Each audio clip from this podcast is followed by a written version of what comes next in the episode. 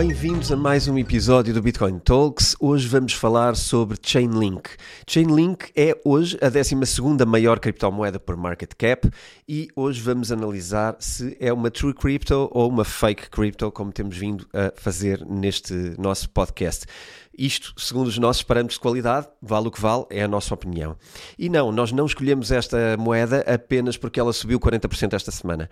Nós tínhamos decidido que íamos falar sobre esta moeda no início da temporada e, portanto, a subida desta semana é apenas uma coincidência.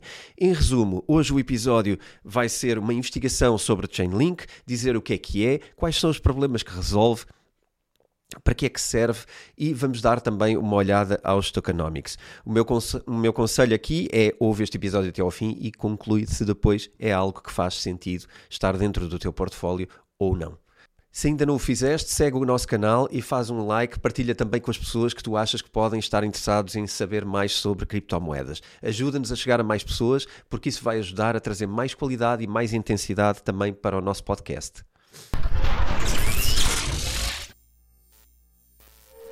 Então vamos falar sobre Chainlink. A verdade é que para falarmos de Chainlink precisamos de fazer aqui uma pequena introdução também a smart contracts, porque é sobre isso. Uh, para quem não esteja também tão por dentro, eu deixo desde já um, a sugestão de ver os primeiros episódios deste podcast, uh, especialmente a primeira temporada, onde eu falo longamente e profundamente sobre smart contracts, como é que funcionam, para que é que servem e como é que vão mudar o mundo em que nós vivemos. E já estão a mudar o mundo em que nós vivemos. Uh, de uma forma muito resumida, smart contracts são contratos inteligentes que funcionam em blockchain e onde podemos prever uh, resultados e consequências de um contrato para depois poder então desenrolar esse contrato e de forma inteligente e automática uh, garantir que ele é cumprido pelas partes uh, sem sequer ter intervenção humana. De uma forma muito simples, normalmente os exemplos que eu dou estão relacionados com, por exemplo, o mundo das apostas, porque é um mundo onde o contrato é, é muito claro entre as partes, não é?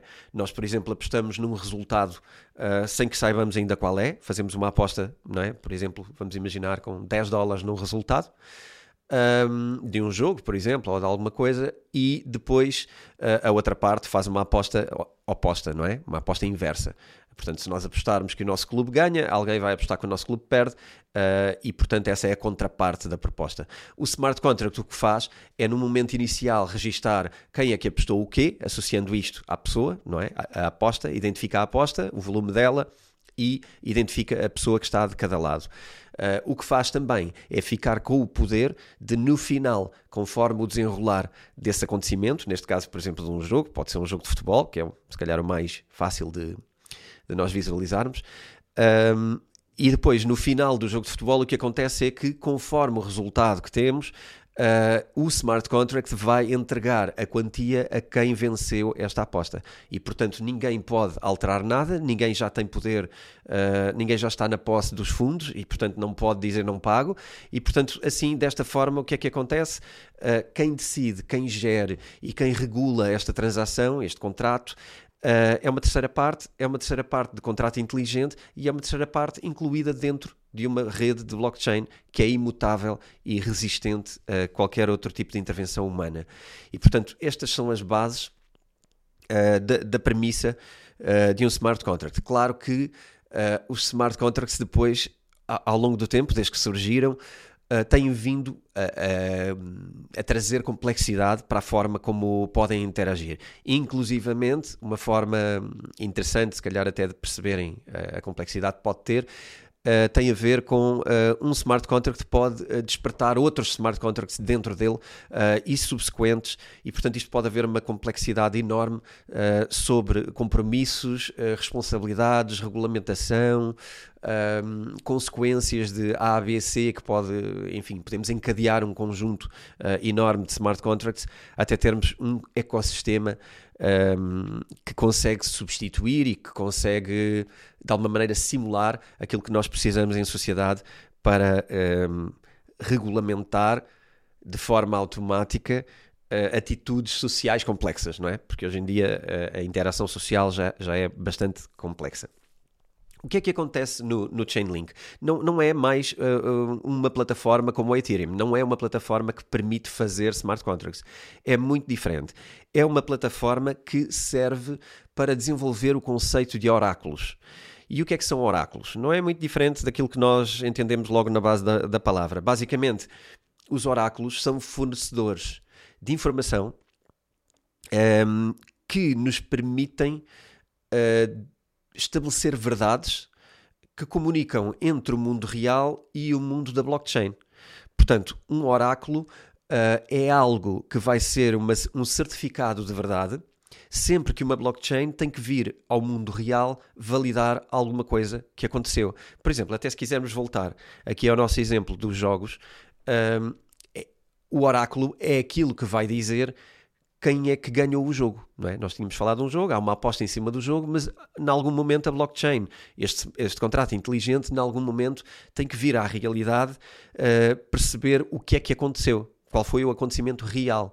Okay? E o oráculo é a, entidade que precisa de informação do mundo real para poder introduzi-la na blockchain. Ok? Um, o que é que acontece? Um oráculo é basicamente uh, uma, uma entidade que é remunerada, é remunerada para o fazer, dentro deste conceito da, da Chainlink, e o serviço que presta é um serviço de garantir que traz informação, que traz informação verdadeira, que traz informação fiável e que uh, é um ponto de entrada numa rede de, de blockchain. Um, de uma forma um bocadinho, vá, vamos tentar entrar aqui um bocadinho mais em, no, no conceito em si. O, o, Oráculo é um software um, que age como um intermediário no mundo real. E, portanto, aquilo que o Oráculo precisa de estabelecer é procurar no mundo real as fontes de informação que vão alimentar um, aquilo que ele precisa transmitir para, para a blockchain. Uh, no caso da Chainlink, é quem gera este processo, portanto, o Chainlink o que faz são pontes de conexão entre mundo real e entre blockchain.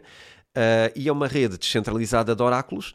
Uh, porquê? Porque se só tivéssemos um oráculo a validar esta informação, tínhamos aqui um, um possível ponto de falha, não é? Tínhamos aqui um, uma entidade que tinha muito poder uh, relativamente àquilo que era considerado a verdade.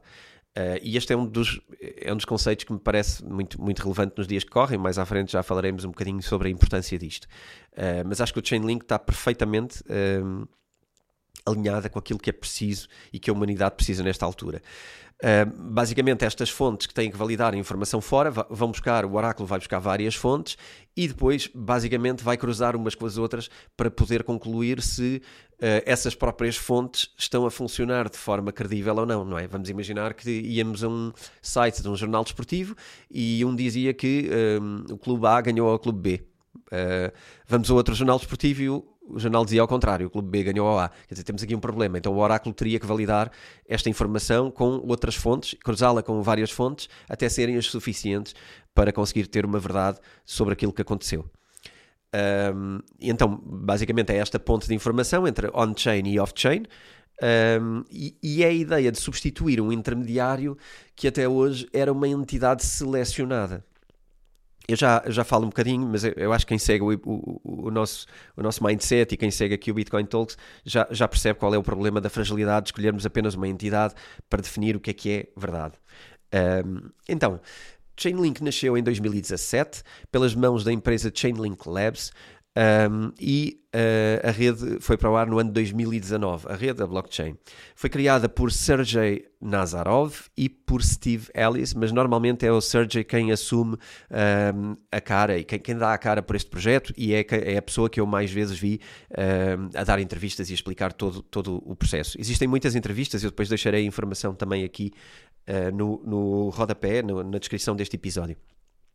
O, o Chainlink ao contrário de alguns projetos que eu analisei aqui e que mesmo assim os considerei uh, credíveis, uh, Chainlink tem a fama de ter cumprido fortemente uh, a agenda que, que, que, estabeleceu. O roadmap de desenvolvimento uh, tem sido cumprido de uma forma muito, muito sólida e isso também traz alguma confiança para o, para o projeto. Um, é, um, é, um, é uma plataforma que colabora com, com Ethereum, portanto é um, é um protocolo, é um token ERC20, ERC20, uh, usa Proof of Stake e basicamente é uma blockchain um, que, que funciona em cima deste, deste sistema de Ethereum também. Como é que funciona? Basicamente, um, vem, a Chainlink vem propor-se a substituir os intermediários, aquelas entidades seleciona, selecionadas para decidir uh, e para executar coisas. Uh, e eu se calhar gostava de dar aqui alguns exemplos que até podem ser um bocadinho diferentes, porque falar de apostas é uma coisa muito fechada, mas existem aqui algumas outras coisas que podem, que podem ser interessantes para dar perspectiva. Até para nós pensarmos nos nossos empregos, uh, e se, por exemplo, eles podem vir a estar em perigo por, por, por uh, disrupção tecnológica. Neste caso, inteligência artificial ou, ou chain, o próprio, próprio blockchain. Um dos exemplos que eu trago, uh, e que é um setor que emprega muita gente, é, por exemplo, o setor imobiliário. No setor imobiliário, nós temos um, um, agente imobiliário que normalmente faz a ponte entre duas entidades diferentes, o comprador e o vendedor. Mas filosoficamente ele acaba por ter praticamente dois clientes, não é? Uh, a pessoa a quem ele vende a casa se foi ele que angariou, vamos partir desse princípio, o agente angaria uma casa e depois também a vende. Se foi ele que angariou esta casa, a pessoa que vende a casa é um cliente. Mas se também é ele que está a vender a casa ao, ao comprador, uh, esta pessoa também é um cliente. Portanto, ele não tem um fornecedor e um, e um, e um cliente, ele tem dois clientes, uma montante e outra jusante. Uh, o, que é que, o que é que aqui é interessante ter para um bom serviço? Alguém que seja isento, alguém que não beneficia A em detrimento de B. Um, e aqui, uh, se nós colocarmos isto uh, em blockchain e se colocarmos isto em contrato inteligente, é natural que a inteligência artificial, neste caso em blockchain, esteja pouco uh, interessada em favorecer partes e, portanto, vai ser.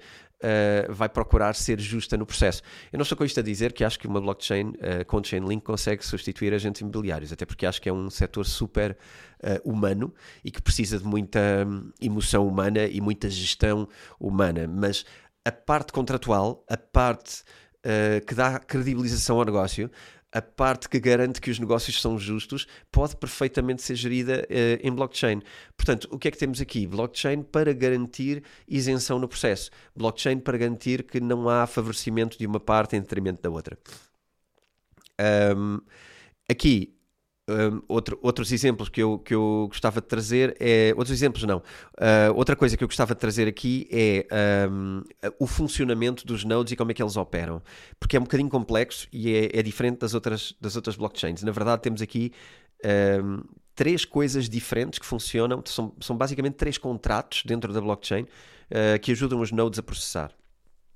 Então, como qualquer blockchain, os nodes são pessoas que uh, colocam uh, a sua operação, neste caso em Proof of Stake, colocam um valor locked, não é? fechado, uh, trancado, um, ehm, que é a garantia de que vão falar verdade. Portanto, eu já falei muitas vezes sobre o, o, a forma de consenso do Proof of Stake.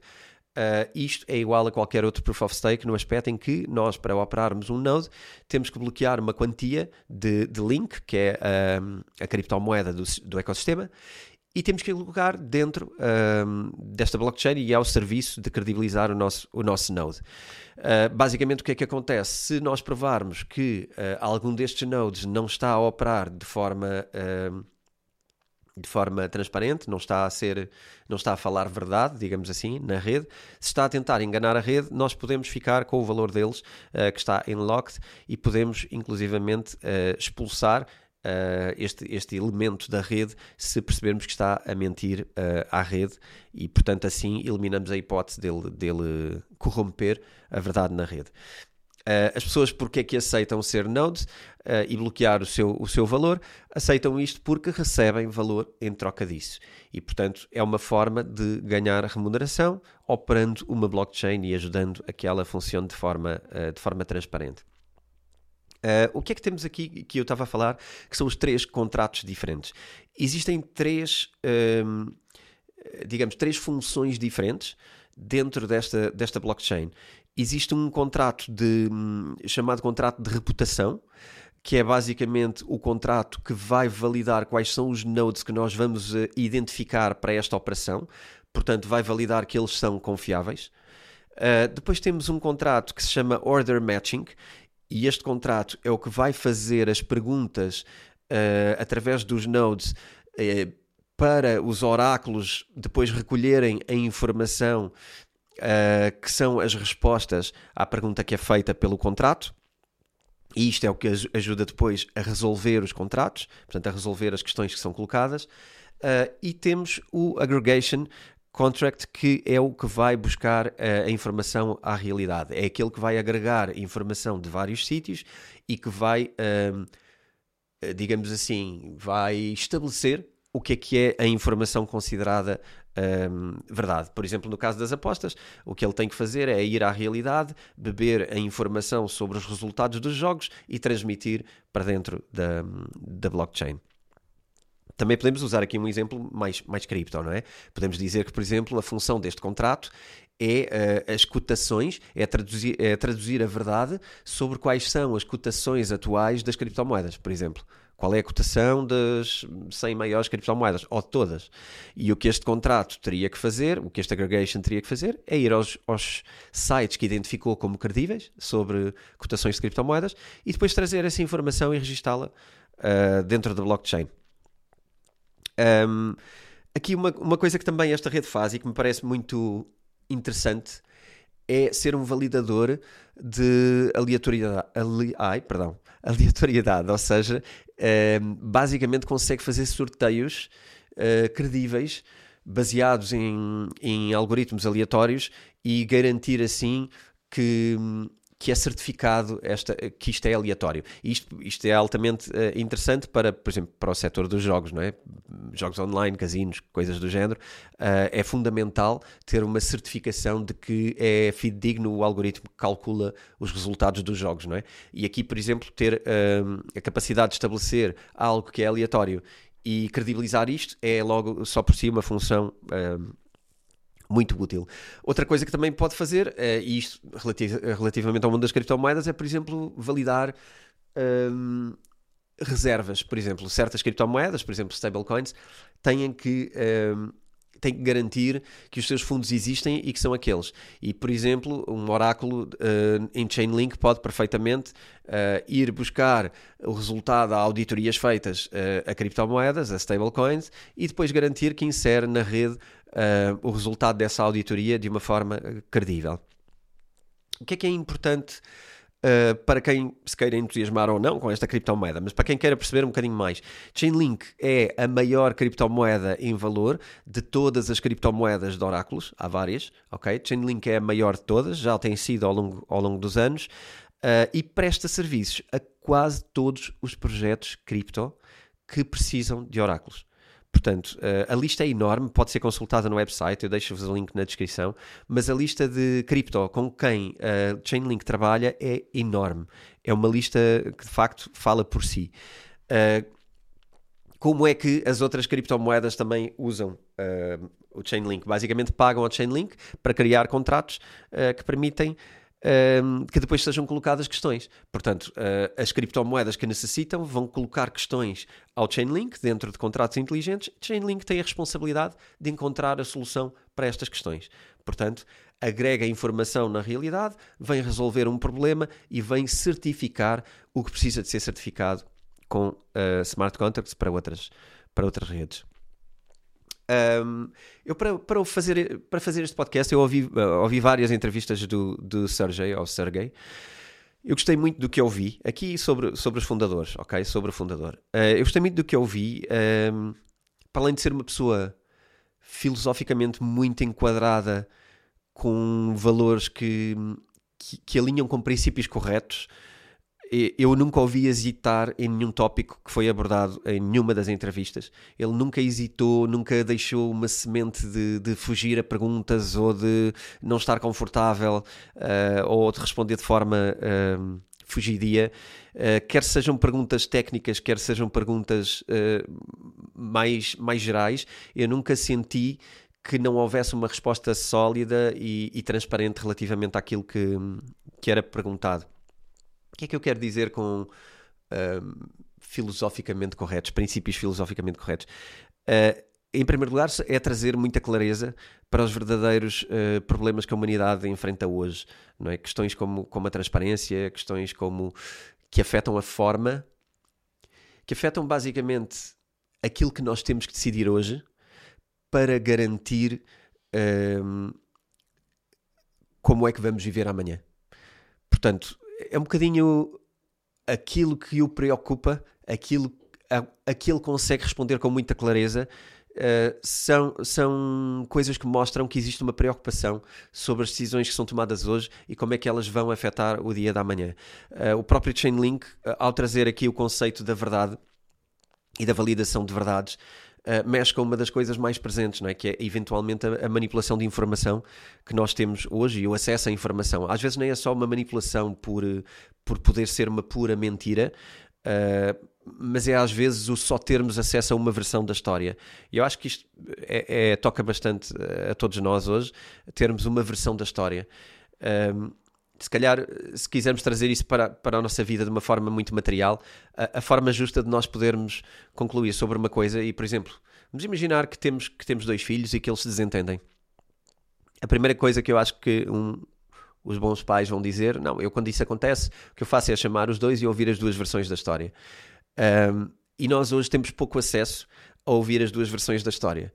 E, portanto, uh, se um pai faz isto porque quer concluir o que é que é verdade e como é que deve proceder com eles a seguir, eu acho que depois, uh, se nós não tivermos acesso a isto para a nossa vida e não tivermos acesso a isto para, por exemplo, as versões sobre as guerras que hoje vemos, os conflitos entre países, um, e mesmo para podermos posicionar-nos do lado A ou B, sendo que isso pode ser irrelevante, mas para termos uma opinião sobre um assunto, eu acredito que termos acesso às, às duas versões é, é relevante.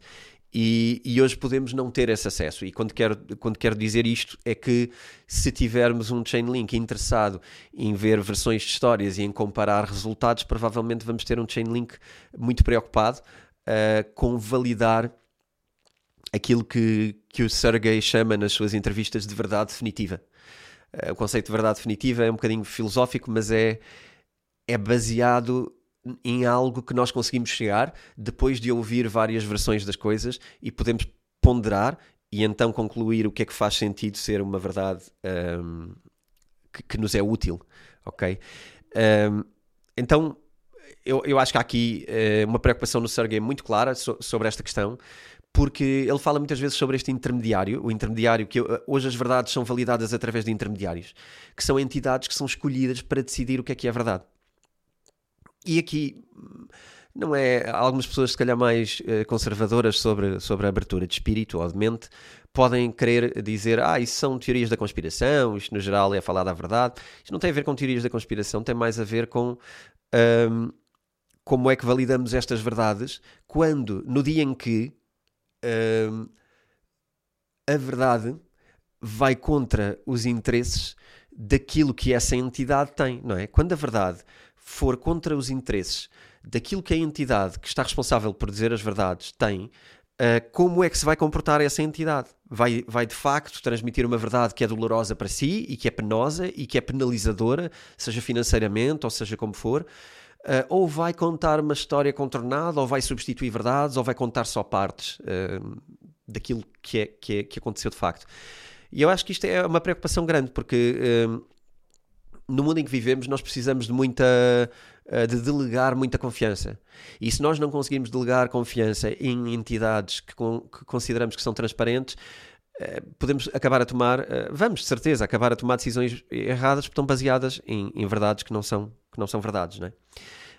Um, enfim, e a proposta do Chainlink é, portanto, de que existem uh, formas pré-determinadas em que podemos consultar verdades se nós fizermos isto de, de, com consequência, se nós validarmos antes, como é que vamos validar as verdades? E depois, independentemente disto nos interessar ou não, porque está escrito em blockchain, está determinado em blockchain, não podemos depois alterar só porque nos convém. Registamos em blockchain onde é que vamos saber a verdade sobre as coisas no dia que isto é contra os interesses de, desses, dessas entidades, nós não vamos lá e, altera, e, alteramos, porque para já porque está em blockchain e segundo porque não é possível alterar coisas em blockchain. Portanto, temos aqui uma forma de fazer esta verdade perdurar mais e, e, ser mais resistente. Por outro lado, trazemos também uma das coisas mais fundamentais que precisamos na sociedade, que é a descentralização. Porque se nós, por exemplo, só houvesse uh, um jornal no mundo, não é? Ou um canal de televisão no mundo, e é o único responsável por ter notícias, como é óbvio, era muito fácil manipular a informação. Se nós tivermos descentralização, se tivermos muitas entidades a trazer uh, verdades para cima da mesa ou informação para cima da mesa, temos muito mais probabilidade de descobrir o que é que de facto aconteceu do que se tivermos só uma uh, versão da, da história. Torna-se menos manipulável com descentralização e, portanto, isto é, isto é interessante daquilo que eu percebo Chainlink e, e da personalidade do, do, do, mentor do projeto, eu acho que Chainlink está a trazer muito valor para esta proposta. A forma como faz os oráculos e como eles estão construídos, acredito que pode trazer confiança, porque baseia-se nos princípios de blockchain. Um, e esta ideia de trazer verdades definitivas uh, de uma forma descentralizada, eu acho que traz muito valor, uh, porque de outra forma, uma blockchain também pode ser só uma versão da história, não é? Blockchain, como sabemos, uh, pode ser o que nós quisermos. Uh, o que é que eu uh, também, também quero trazer aqui sobre o, sobre o, sobre o Sergey? Uma ideia muito importante uh, que ele partilhou, e isto vai, vai acabar agora no atender para o setor financeiro, porque eu acho que também é uma das partes que interessa à maioria das pessoas que ouvem este podcast. outra ideia que vale a pena é, é a ideia de contratos unilaterais nós vivemos num mundo e estamos muito habituados, especialmente com entidades financeiras, nomeadamente a banca, não é? Setor de seguros e, e bancário, uh, a contratos unilaterais. O que é que eu quero dizer com isto? Ou o que é que o Sergey quer dizer com isto? Em que um dos lados pode alterar as regras, mas o outro não. Uh, e então acabamos a ter contratos que são, em primeiro lugar, pouco claros, pouco transparentes e são desequilibrados sobre quem é que tem poder no contrato. Uh, porque uma das partes tem mais poder do que a outra uh, de adulterar aquilo que está escrito em contrato. Adulterar, alterar, alegar uh, cláusulas, uh, enfim, que são, que são mais uh, armadilha para quem, para quem não conheça tão bem a lei. isto acontece especialmente, ou, ou melhor, isto pode ser especialmente disruptivo e aplicado, e já está a ser aplicado no, no ecossistema de DeFi. Chainlink é muito usado para DeFi. Muitos dos projetos que pedem uh, serviço, uh, entre aspas, a Chainlink são projetos de DeFi. Uh, e Chainlink é suposto ser o grande promotor do mundo no setor de lending, portanto de empréstimos, de exposição a riscos de derivados e onde uh, podemos expor o nosso dinheiro ou as nossas criptomoedas, o nosso valor, uh, ao risco em troca de rendimento. E o que é que Chainlink vem fazer? Vem facilitar todas as coisas que têm a ver com o mercado global, porque vai ser uma entidade neutra que ajudará Uh, finanças globais, o mercado de DeFi é um, é um mercado uh, global, não, não é um mercado uh, de um país ou, ou de uma região, e portanto vai conseguir fazer ofertas de produtos financeiros a nível global, geridas com base em transparência, geridas com base nos princípios que nós temos vindo também a partilhar aqui. Que, o que é que. Qual foi o tema? A forma muito gira como o Sergei pegou, pegou nisto. Qual, o que é que aqui me impressionou? É, é que nós não, aquilo que nós achamos que acontece com o nosso dinheiro não é aquilo que verdadeiramente acontece com o nosso dinheiro, com os produtos financeiros, com tudo o que fazemos relativamente à nossa relação com o banco, o poder sobre os nossos fundos uh, e sobre as decisões que fazemos com os nossos fundos quando eles estão num banco. Então, uh, o que DeFi faz é trazer aquilo que nós acreditamos hoje que é verdade, que é que somos donos do nosso dinheiro e podemos eh, decidir uh, livremente sobre ele. O que DeFi faz é de facto entregar isso é entregar de facto aquilo que é a nossa ilusão sobre, sobre o nosso poder financeiro, sobre a nossa liberdade financeira. Então, isto porquê? Porque nós, na verdade, temos pouca clareza sobre como é que são os, os contratos que assinamos com, com as instituições financeiras. Os acordos muitas vezes não, não são claros, têm cláusulas que são, um, ou, ou, que são um pouco escondidas, ou que têm cláusulas que às vezes até são escritas de uma forma propositadamente complexa uh, e vaga, uh, porque isto permite dar margem a quem conhece bem a lei fazer uh, uso dela, não é? Fazer uso desse, desse conhecimento. No lado do cliente, acha sempre o cliente que o contrato é puro e duro aquilo que lhe é uh, perceptível. Os clientes, quando fazem um contrato, acham que tudo o que abarca aquele contrato é tudo o que eles percebem que é aquele contrato. Portanto, eu peço um empréstimo para fazer isto ou aquilo. Mas não sabem que um produto financeiro, em determinadas circunstâncias, pode ter comportamentos muito diferentes daquilo que é o comportamento normal e que é explicado quando as pessoas investem nesse produto financeiro, por exemplo. Portanto, um, na verdade, o que o que DeFi pode trazer em termos uh, de transparência, é, é, aliás, não é em termos de transparência, o DeFi pode trazer é transparência, é forçar estas coisas a aparecerem porque uh, elas têm que estar de forma transparente em smart contracts. Então, basicamente, fica mais difícil fugir a uma responsabilidade de um contrato em DeFi do que fazê-lo uh, quando há intervenção humana.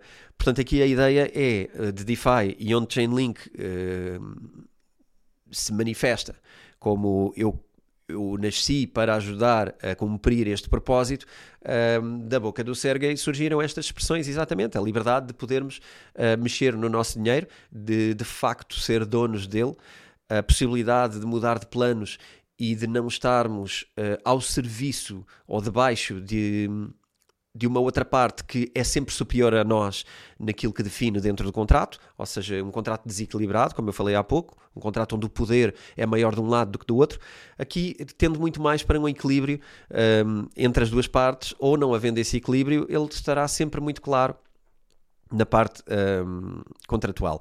E, portanto, aqui existe esta mensagem disruptiva do lado do, do Sergei. Um, queria salientar também, relativamente ao roadmap e relativamente aos protocolos, a Chainlink tem feito, feito, protocolos com muitas instituições. Eu não vou listar todas, mas menciona a Unesco, por exemplo, que foi um dos primeiros uh, a desenvolver um protocolo. Uh, isto, estas informações vocês encontram, uh, encontram online e isto foi fechado nos últimos dois anos, um protocolo com a Unesco. Existem muitas outras instituições de nível global e grandes de facto, que são nomes pesados e que também assinaram protocolos com, com com Chainlink para desenvolver uh, soluções em blockchain. Então, vamos àquilo que se calhar muita gente está à espera desde o princípio. Vamos a tokenomics. Um, Chainlink é uma, é uma moeda que é capped, o que quer dizer que tem um maximum supply, tem um máximo de, de emissão, que está fixado em 1 bilhão de tokens uh, de, de link desde o dia 1 e, portanto, isto tem, ser, tem sido cumprido até ao momento. O máximo que existe e que existirá será 1 bilhão de tokens. Eles foram lançados a um preço de 11 cêntimos na altura, em 2019, quando a rede foi para o ar. Um, hoje estão em cerca de 18 dólares, já estiveram em 20 dólares uh, recentemente, mas uh, na loucura do ano 2021, no grande bull run de 2021, estiveram uh, ao preço de 51 dólares. Portanto, o máximo histórico andou na onda de, dos 50, acima dos 50 dólares. No último mês subiu de 13 para 18, que é a tal subida que eu falei que, que no início do episódio, que eu referi no início do episódio e que um, tem sido um, uma cavalgada uh, para, para níveis superiores. Enfim, sabem que nós aqui não, não é sobre isso que falamos, uh, mas sendo um projeto sólido e parece-me a mim que subir de valor será sempre uma consequência do, do bom trabalho. Um, o supply circulante nesta altura, porque o, bilhão de tokens não foi todo colocado no mercado de uma vez, o supply circulante, uh, circulante está agora em 587 mil. Um, aliás, perdão, em 587 milhões. Peço desculpa. Um, é uma moeda não inflacionária, porque na verdade é como a Bitcoin, não é? O máximo de moeda que existe, já sabemos qual é, já está determinado. Portanto, nós não vamos emitir mais moeda uh, ao longo do tempo uh, e, portanto, é, é, uma moeda não inflacionária. Um, por outro lado, em termos de tokenomics, uh, no início foi estabelecido que 35% seria reservado para quem corre os oráculos de, de Chainlink, 30% para quem faz desenvolvimento em rede e 35% eram vendidos em ICO e outras vendas ao público uh, geral a quantidade da, da venda de link uh, por parte do projeto tem sido responsável por conter o valor, ou seja, o valor, isto funciona assim, quanto mais liquidez houver no mercado, o valor tende para baixo, não é? Quanto mais oferta e, e, venda, pressão de venda existe, mais para baixo vai o valor de cotação. O que eu quero dizer com uh, o, o, projeto colocar uma quantidade muito grande de link no mercado é o projeto para se remunerar, uh, tem vendido link uh, porque é assim que funciona e foi para isso que reservaram, portanto não é aqui nenhuma manobra estranha. Uh, tem colocado uh, no mercado uma quantidade grande de link para se financiar. O que, por um lado, faz baixar o valor, mas, por outro lado, também nos faz perceber que a equipa de desenvolvimento precisa de recursos e, se precisa de recursos, é porque está a usá-los também para desenvolvimento. Isto poderia ser, por exemplo, mais preocupante se uh, pedisse este valor, se vendesse de facto os tokens, mas não estivesse a cumprir, por exemplo, o roadmap do, do, do projeto. Um, isto tem tido alguns efeitos esmagadores no preço, mas a verdade é que agora estamos numa, numa subida um, eh, cavalgante, como eu digo. Um, há outros projetos que também estão a fazer algo uh, parecido, como por exemplo o, Polygon também, também é um projeto que tem, que tem feito algo do género. Um, neste caso, parece que está a correr bem, apesar, apesar disso. E como uh, conclusão final, eu gostava de dizer que considero, uh, na nossa brincadeira de True Crypto ou Fake Crypto, vamos dizer que é uma True Crypto. Eu estou entusiasmado com a ideia de Link, eu acho que é um projeto que traz muito valor. Uh, é, é do, foi dos primeiros projetos a aparecer na, na área de, de oráculos, provavelmente o primeiro. Uh, claramente já conquistou um espaço. Se continuar a, a, desenvolver o projeto da maneira que tem vindo a fazer, eu acredito que temos aqui uma base muito sólida para criar inovação no setor da blockchain. Perdão. um, acredito também de um, em, em jeito de conclusão, um, que existe muita fome de autenticidade no mundo. Eu vejo as pessoas viverem com muita dificuldade um, na autenticidade, às vezes mesmo consigo próprias, então eu acredito que tudo que converta para este lado provavelmente está a falar sobre o futuro, porque mesmo que nós hoje não saibamos que esta é a necessidade, a autenticidade uh, muitas vezes é, é, um grande gestor de stress, não é? Se nós tivermos autenticidade uh, naquilo que nos rodeia, uh, estamos muito mais confortáveis e, confiantes sobre aquilo que nos rodeia. Então acredito que muitas vezes não está, não está a ser descoberto o valor da autenticidade em sociedade e eu acho que todos os projetos que possam potenciar isto em tudo o que funcionamos, entre empresas, entre projetos, entre pessoas, entre famílias, uh, a autenticidade tem um valor muito grande e acho que provavelmente andará um bocadinho esquecido, uh, especialmente até sobre as pessoas partilharem muitas vezes, que às vezes não sabem em que é que devem acreditar. E isto é muita falta de, de autenticidade sobre as fontes de conhecimento que nós temos. Um, quero deixar um disclaimer final de que eu tenho link no meu portfólio e, portanto, isto não é também um aconselhamento financeiro, não é um convite ao investimento, isto é apenas uma partilha de informação de coisas que eu estudo e partilho para que alguém possa aprender e possa depois tomar as suas decisões de investimento. Eu também gostava de deixar aqui um, um segundo disclaimer sobre o disclaimer. Algumas pessoas às vezes. Não compreendem porque é que um, pessoas que partilham informação sobre a área financeira fazem estes disclaimers. Isto acontece porque basicamente não queremos ser processados ou não queremos ter dificuldades uh, com entidades, eh, dificuldades legais, com entidades que, achem que, que acham que nós uh, podemos estar aqui a querer aconselhar ou assediar pessoas para investimentos. Isso não é de todo o que queremos fazer, não há uh, interesse nenhum em assediar ninguém para nenhum investimento, nós não temos interesse próprio nas causas de criptomoedas, nós não ganhamos dinheiro com nada nestes processos e, portanto, tudo o que fazemos é ensinar e trazer uh, conhecimento e partilhar aquilo que vamos aprendendo. Muito na ótica de ajudar a literacia financeira, ehm, já que eh, outras entidades não estão a ajudar tanto, nós vamos fazendo pela vida, já estamos aqui há 5 anos no Bitcoin Talks a tentar ehm, promover isto e, portanto, eh, espero que possamos continuar fazê-lo. Antes de fechar o episódio, eu gostava de anunciar duas coisas que eu estou muito entusiasmado e até estou a fazer quase um pré-anúncio destas coisas, porque elas não estão ainda materialmente no, no terreno. Um, uma delas é, se não conheces a comunidade, um, a nossa comunidade, aproveita e vê eh, toda a informação sobre as oito grandes vantagens incríveis que nós temos na comunidade para poderes uh, juntar-te a nós e ajudar este podcast a continuar uh, no tempo e com qualidade e aumentar a qualidade. Procura uh, na descrição do episódio a forma de aderir à comunidade. Existem um conjunto de vantagens enormes, mesmo referrals, uh, acesso a, a webinars privados e acesso à nossa comunidade Uh, com os nossos gestores e moderadores, e isto também nos ajuda a conectar com outras pessoas que pensam da mesma forma do que nós, que é a comunidade. Temos hoje uh, uma quantidade enorme de pessoas na comunidade e eu acredito que uh, aquilo que os atrai é muito mais estarem junto dos seus pares e junto de pessoas que pensam likewise, que pensam de uma maneira parecida. Uh, estamos também entusiasmados e a lançar o meu novo website.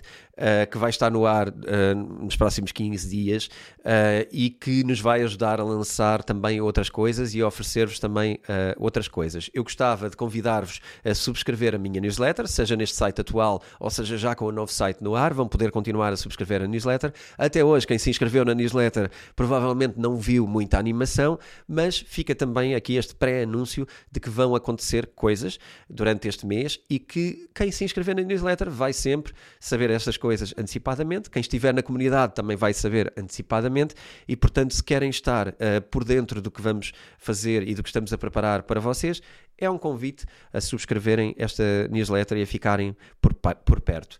E por hoje já são muitas novidades. Eu despeço-me até para a semana. Deixo-vos criptossaudações para o vosso fim de semana.